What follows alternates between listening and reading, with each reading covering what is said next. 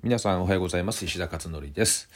えー今日はあ2021年9月の17日金曜日になりますね。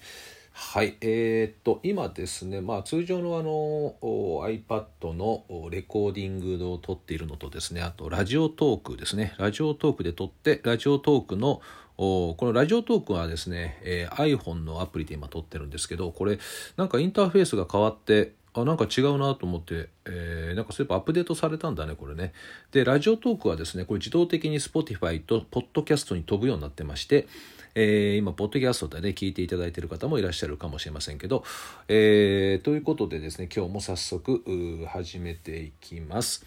えー、とこの間のですね、あの1日あ1日じゃない15日ですね。2日前の15日に LINE でですね、えーまあ、毎月1日15日 LINE の配信をしてるんですけど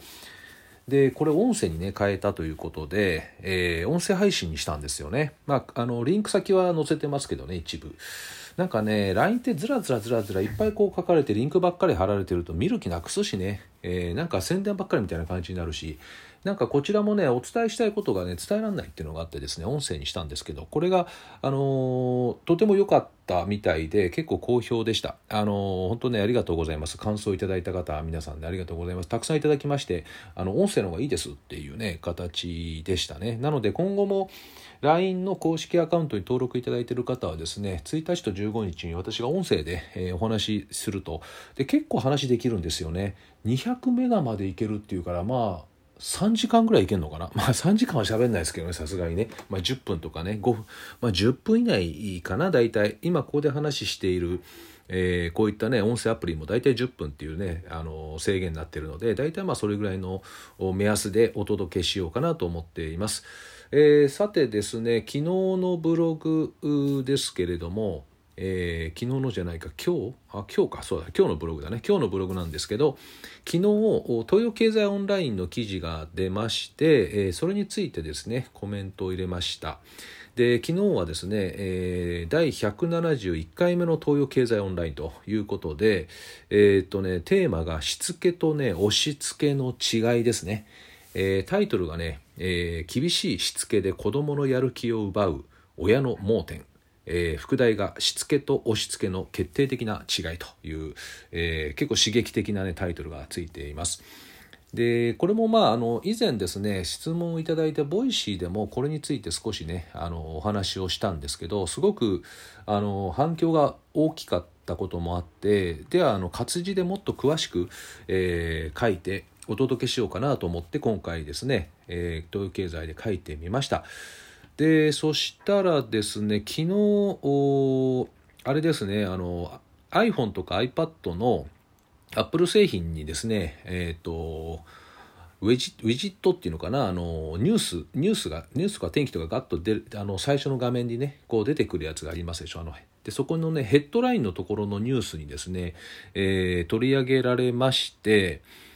これねここ取り上げられるって結構ねあの結構あれなんですよ。競争率高いんですよ。でこれ誰が審査してるのか多分アップル側だと思うんだけどあのがあのいろんな東洋経済の中でもお1日大体25本から30本ぐらい出るんで、えーその中であこれはっていうのをですねなんか多分審査してるっぽいんですけどね。でこれまでも何回か出てるんですけど、えー結構ねこれハードル高いんですねここに表示されるのが。で今回、えー表示をしてもらえたようで、えーそうするとどうなるかっていうとですね、えー東洋経済オンラインのランキングで2位になると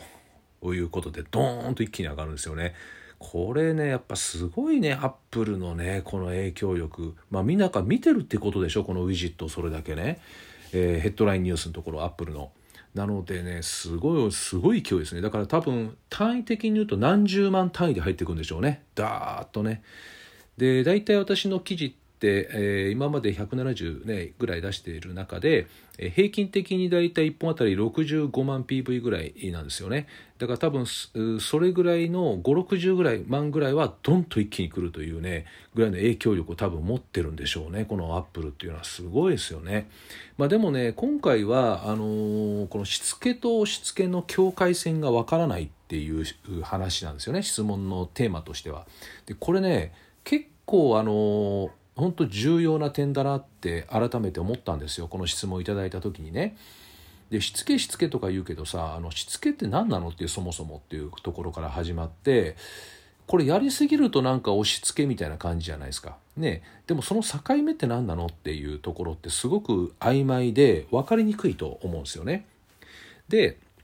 あのこのしつけっていう言葉自体も最近はですね、えー、なんかネガティブな雰囲気持ってますよねこの言葉しつけっていう言葉もね。えー、よくあの虐待をやったあ、ね、やって逮捕された親がですね、えー、しつけのつもりでやったとかっていうコメントがよく出ますよねニュースとかでねだからそこからねマイナスイメージがどんどんどんどんついていくんですよね。えー、なのでこのしつけっていう言葉も結構最近は微妙ですよねこの言葉もね。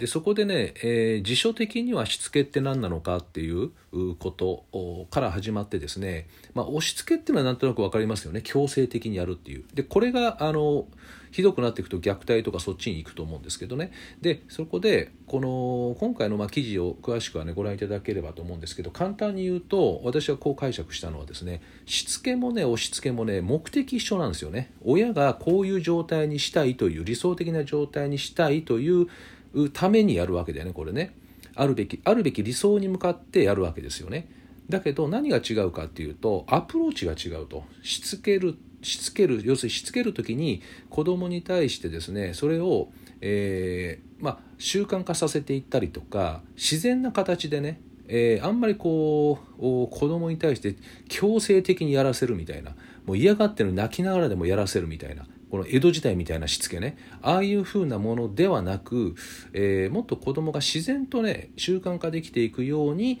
えー、持っていくのがしつけで。えー、押し付けっていうのは反対に強制的にやらせていくもう嫌がってにも無理やり強制的にやらせていくっていうここのですねプロセスの違いっていうところであるとプロセスだ結果はね目的は一緒なんだけども、えー、プロセスが違っていると。なので、えー、どうやってこの子供を習慣化させるかとか自然な形で子供がやりたくなるように心をどう動かすかとかっていうことを知らないとですね、えー、もう無理やり力技でやるっていうだこれが押し付けってやつですよね。なのでやっぱりねあの人ってどうやってやったら動くのか気持ちが動くのかとかどうやったら快く行動してくれるのかっていうのはあるんですよねノウハウっていうのは。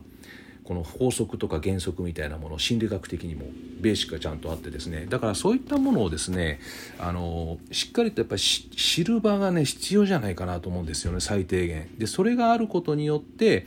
えー、変わっていくっていうねあのしつけなのか押し付けなのかっていうこの違いが生まれてくるんだろうというふうに思っています、えー、詳しくはですね、えーと、リンク先も貼ってありますし、えー、音声でもし検索されるえー、聞いていただいている方でしたら東洋経済石田っているとあの最新の記事が出てくると思いますので、えー、ぜひですねご覧になってみてください。今もまだあのこの段階でランキングが今3位になってるのかな。だから結構まあまあ読まれているということですね、えー、なので本当にぜひね多くの方にこれ知っていただきたいなと思ってるので、えー、よかったらですねなんかあのシェアとかしていただけると嬉しいです。はい。では今日は以上となります。ではまた次回お会いしましょう。